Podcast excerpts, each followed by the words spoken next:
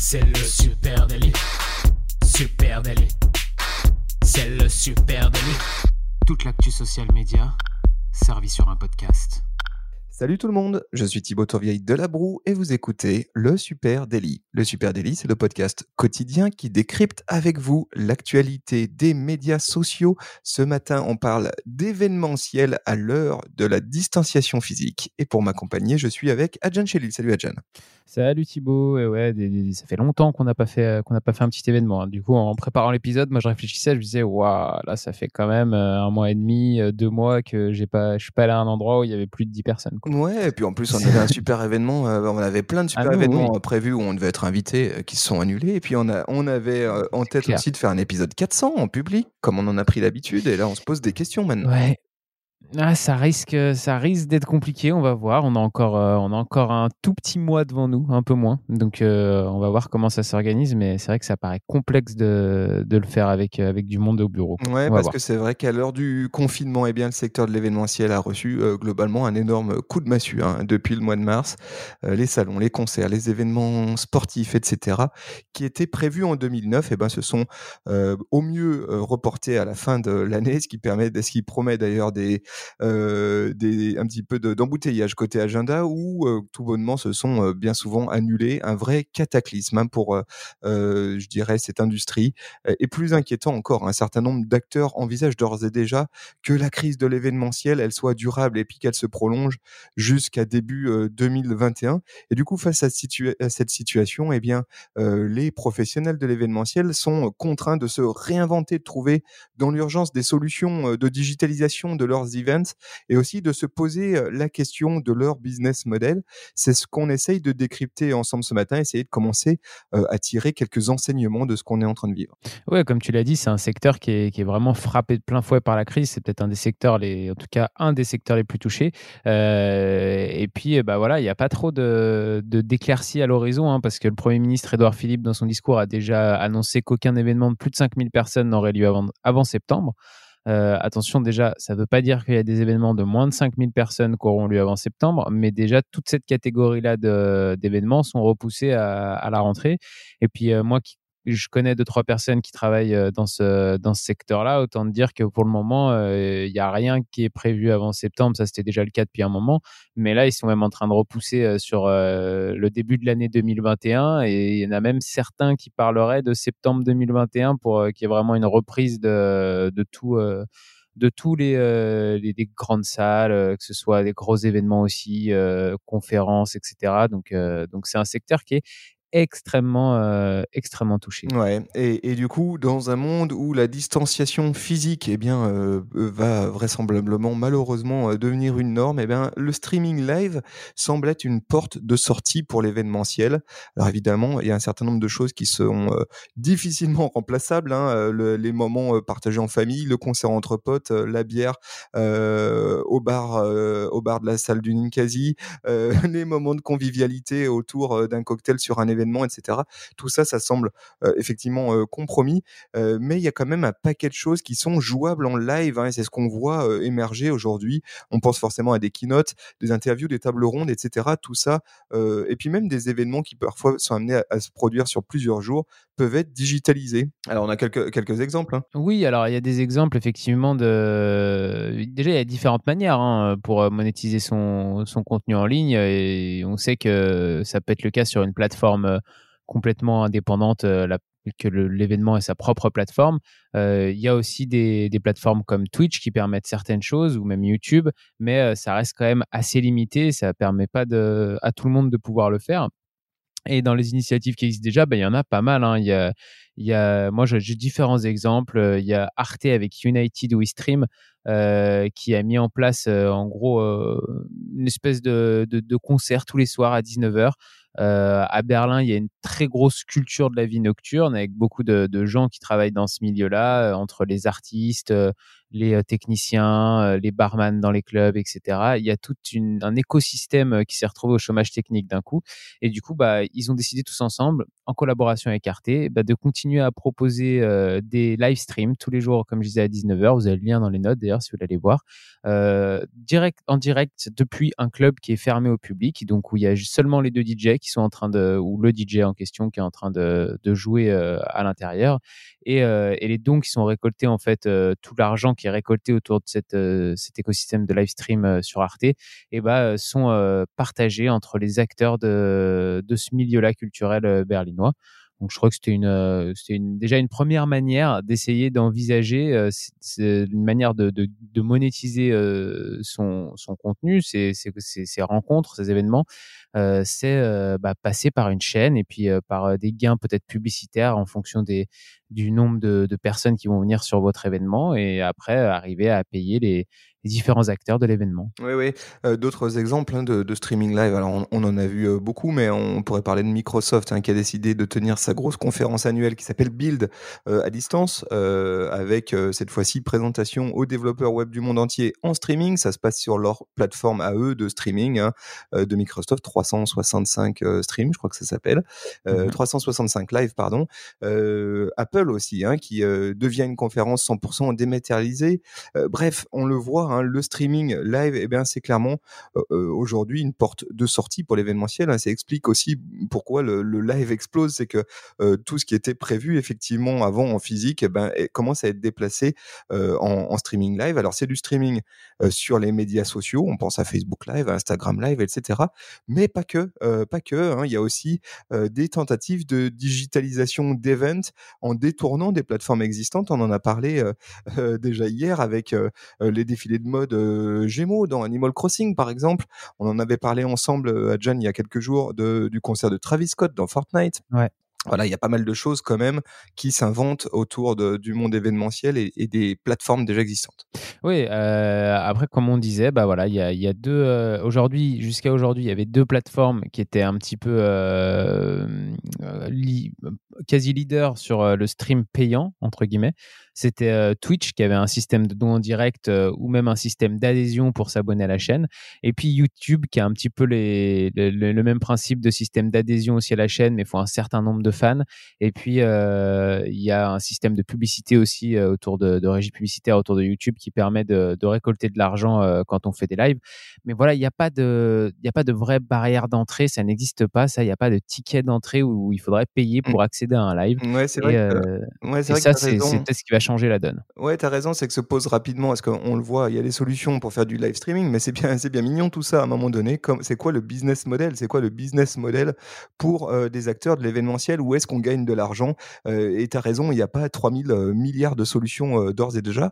Il y a Twitch, comme tu l'as dit, il y a YouTube avec des systèmes de dotation, de donation, pardon. Mais, mais, mais, voilà-t-il pas que eh bien, Facebook propose une nouvelle fonctionnalité, une nouvelle fonctionnalité qui devrait faire le bonheur en tout cas euh, résoudre peut-être quelques problèmes du côté euh, des acteurs de l'événementiel. Ouais, bah Facebook a lâché bah, une petite bombe, hein, parce que c'est une grosse, grosse annonce, à mon avis, pour tout le secteur événementiel. Euh, jusque-là, sur Facebook, c'était possible de monétiser un live, mais seulement sous certaines conditions. Donc, il existait un système de dons, en fait, pour des organisations à but non lucratif uniquement, donc euh, c'était pas vraiment possible. Alors après, au début du confinement, ils ont ouvert ça légèrement. Il fallait il fallait aller dans le dans le brand manager de hum, de Facebook. Il fallait créer un roster avec par exemple ses artistes. Si on était, euh, je sais pas moi, un, organisateur ou euh, ou un manager d'artistes. Et après, on pouvait peut-être mettre en place des dons, mais c'était Facebook qui devait vous valider. C'était très fastidieux très compliqué à mettre en place. Et aujourd'hui, bah, Facebook a annoncé une énorme nouveauté pour aider le monde de l'événementiel et du spectacle. Marquito a tout simplement annoncé, pour soutenir les créateurs et les petites entreprises, nous prévoyons d'ajouter la possibilité pour les pages de rendre payant l'accès aux événements et aux vidéos en direct. Donc, enfin une barrière à l'entrée peut-être pour une porte d'entrée payante pour accéder à un live et du contenu exclusif d'une entreprise ou d'une conférence, d'un concert. On peut imaginer plein de choses à partir de là. Ouais, ça c'est quand même vachement intéressant ce que propose Facebook et c'est finalement assez nouveau et on voit bien comment ça va pouvoir s'imbriquer dans une stratégie social media, dans une prise de parole en ligne et puis comment éventuellement ça peut effectivement permettre à certains acteurs en difficulté eh bien d'essayer de monétiser et puis de, gagner, en tout cas de développer un nouveau business model. effectivement, on le voit bien, les billetteries globalement, tous les acteurs dont tu parlais tout à l'heure, Adjan, que ce soit les acteurs du culturel, mais pas que, hein, aussi les salons professionnels, et eh ben les billetteries, les billetteries c'est mort, hein, fini, hein, jusqu'à fin 2020 à minima, et ça, ça fait quand même très très mal forcément. Et ben là, concrètement, ce que propose Facebook, c'est un gate payant, une billetterie en ligne de façon très simple, intégrée dans Facebook, qui permettra de, qui nécessitera de devoir payer pour accéder à un streaming live.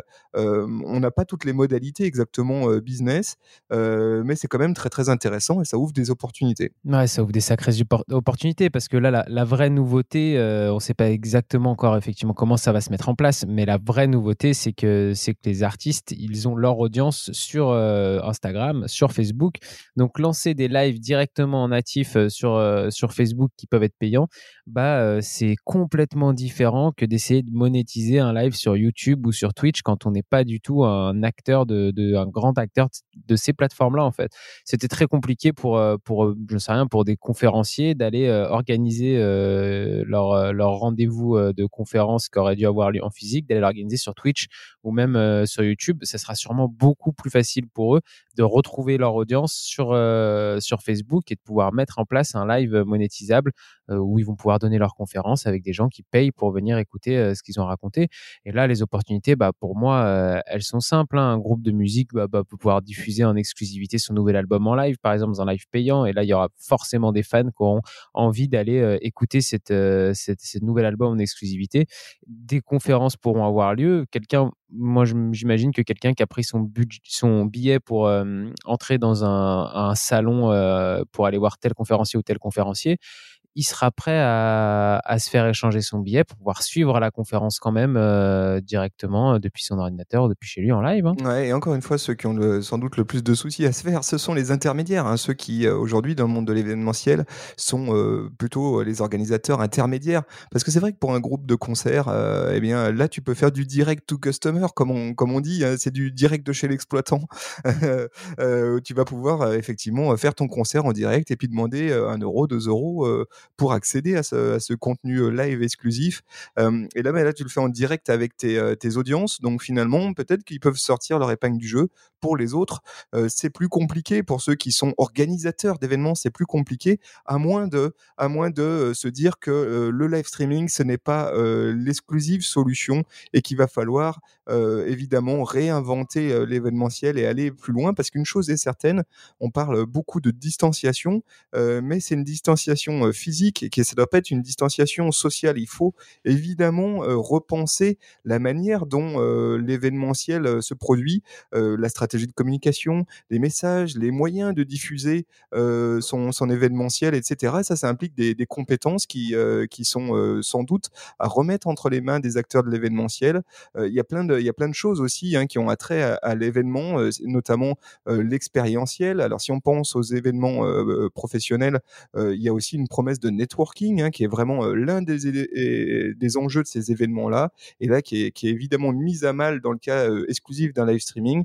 Il faut imaginer, repenser ces événements-là. Comment est-ce que je peux réintégrer eh bien, de l'humain, de l'humain dans, dans ces événements à distance? Il faut imaginer d'autres outils. On peut imaginer par exemple que les bases d'email des participants, elles soient utilisées pour, eh bien, je sais pas, créer du contenu additionnel à ton streaming live, il faut imaginer euh, des logiques de groupe privé euh, sur LinkedIn ou sur Facebook pour accompagner ces événements euh, en direct. En gros, essayer de reproduire ce qui est aujourd'hui la force d'un événement physique de le reproduire en digital. Et là, on va avoir besoin que les acteurs de l'événementiel, eh ben, ils, réinventent hein, leur métier et ils mettent à profit eh bien, les nombreux outils qui sont, sont à disposition d'ores et déjà. Ouais, j'ai deux exemples d'ailleurs là-dessus. bon, j'ai un premier exemple qui est le Festival international de cinéma de Nyon. Alors eux, ils ont été un peu plus pris de court puisque le festival avait été prévu initialement du 17 avril au 2 mai à Nyon, hein, en Suisse. Et pour trouver bah, une solution, les organisateurs, eux, ils ont tout simplement décidé d'offrir les films en ligne dans, une limite de 500 visionnages euh, par séance. Mais, euh, mais c'est pas tout. J'ai un autre exemple où là, bah, c'est exactement ce que tu racontes. C'est le Sunny Side of the Doc 2020, qui est en fait depuis 31 ans, c'est euh, un des acteurs euh, clés du marché international du documentaire, des expériences narratives. C'est un événement qui est énorme. C'est un espèce de salon hein, qui réunit 2300 euh, professionnels qui viennent de 60 pays différents, qui se réunissent euh, là cette année. Euh, je sais pas si c'est tous les ans, c'est juste cette année, mais à La Rochelle, dans un lieu de 3000 mètres carrés. L'édition devait avoir lieu cette année du 22 au 25 juin et ils ont décidé de maintenir l'événement dans une version complètement en ligne. Donc l'événement sera toujours payant, c'est quand même 200 euros pour l'ensemble de l'offre. ça donne accès à une immense plateforme où là, sur la plateforme, et eh ben justement, on va retrouver en direct des conférences. Donc les conférences qui devaient avoir lieu euh, sur l'événement auront lieu là en live, euh, en live stream justement. Euh, en plus, c'est des live streams qui vont être euh, enregistrés et qui seront consultables même après le 25 juin quand on aura euh, payé l'offre. Donc ça, c'est assez cool parce que ça permet, par exemple, contrairement à un salon où tu peux jamais tout voir, tout faire, là, euh, si tu payes la porte d'entrée en gros à cette plateforme, derrière, au-delà du 25 juin, tu pourras continuer à aller regarder les conférences que tu as ratées, que tu n'as pas pu voir entre le 22 et le 25.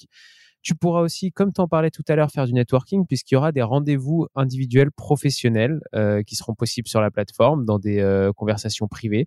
Donc, euh, je trouve ça super intéressant aussi. Il y aura des webinars, il y aura des ressources vidéo, bien sûr, puisque c'est un festival de documentaire. Et puis, bah, tous les contenus, comme je disais, seront disponibles plus longtemps.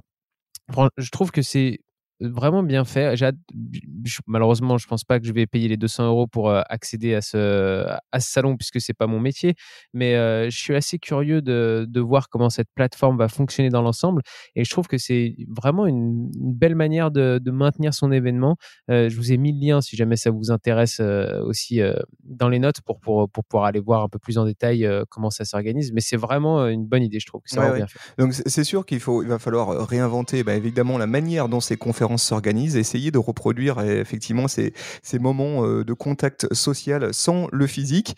Euh, ça, c'est un des, un des enjeux pour les acteurs de l'événementiel. Et puis sans doute aussi retravailler le contenu même, hein, le contenu même des conférences, parce qu'il y a un enjeu qui est celui de capter l'attention ou plutôt de la garder quand tout est digitalisé. si, si, si on fait simple, si tu vas dans un salon, une conférence, etc., quand tu as un talk, quand tu as une meuf ou un mec qui parle et que c'est pas super passionnant, ben il y a quand même peu de chances que la salle se vide. Hein, ça arrive quand même très rarement. Les gens sont Et puis ils restent, ils restent et ils attendent euh, la prochaine. Ils sont là sur un événement. Ils viennent passer une journée, deux journées, trois journées. en ligne, c'est un petit peu différent. C'est même très différent. C'est-à-dire que si ta conférence, elle n'est pas intéressante, tout le monde se barre et il y a peu de chances que tu les revois. Ils finissent dans un onglet au fin fond de ton Chrome, voire même ils ne, participeront pas à la suite de la conférence. Donc ça, c'est quand même un gros euh, enjeu euh, à porter aussi sur les contenus, la manière de rendre ces contenus euh, interactif et plus impactant. Hein. C'est pas juste je fais une keynote en direct. Il va falloir là aussi réimaginer et puis les penser en matière d'interactivité. Hein. Donc vraiment réutiliser, utiliser les fonctionnalités du live et ça, ça oblige vraiment pour les conférenciers, pour les experts de la prise de parole comme ça en public à réinventer leur manière de, de, disposer du contenu. Il va falloir aussi sans doute repenser les agendas. Hein. quand un événement à l'époque pouvait se durer durer une journée entière avec vraiment une, une suite de conférences, etc. Et ben là, pareil, il va falloir peut-être repenser un petit peu tout ça, penser à des moments, euh, euh, des séquences plus courtes, au lieu de faire des conférences qui durent euh, une heure, bah, peut-être qu'il va falloir les condenser dans des périodes plus courtes d'une demi-heure. il va falloir aussi se peut-être raccourcir les séquences et les étaler dans le temps, c'est-à-dire là où avant une conférence durait une journée avec plein d'intervenants, peut-être se dire ben, elle va durer une semaine, deux semaines, peut-être même qu'elle va être permanente, c'est-à-dire avec du contenu moins éphémère, comme tu le disais, comme, comme mmh. l'exemple dont tu parlais. Oui, ça, ça, ressemblerait presque à un, un, média, en fait, après hein, cet événement. Exactement ça, bah, c'est exactement ça. L'événement devient un média comme les autres, comment, du coup, moins éphémère et plus durable. Voilà, il y, y, a tout un, un, écosystème à réinventer. Il y a beaucoup hein, d'outils d'ores et déjà. Tout le monde a été un petit peu pris de court sur, ce, sur ces aspects-là, mais on le voit, ces initiatives émerger.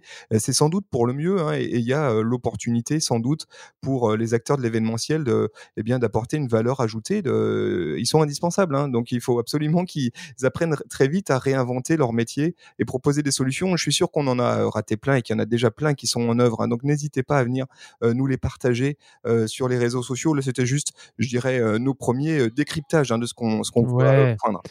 Ouais, venez partager ça avec nous à Supernatif sur Instagram, sur Twitter, sur Facebook, sur LinkedIn, sur, euh, sur même TikTok ou, euh, ou, Pinterest, on est partout. Euh, prêt à discuter de tout ça avec vous. Et puis vous écoutez cet épisode sur une plateforme de podcast comme Apple, Podcast, ou Deezer ou Spotify. Voilà, laissez-nous une note, abonnez-vous ou même laissez-nous un petit commentaire. Parlez-en autour de vous, ça serait super ouais, Partagez. Et puis, bah, partagez. On est dans une époque de partage. On partage. Exactement. On se retrouve tout à l'heure sûrement pour le super goûter à 16h. Euh, et, sinon, bah, passez un très très bon week-end. Très bon week-end à tous. On, se voit lundi. Salut. Allez, ciao, ciao. Salut, ciao.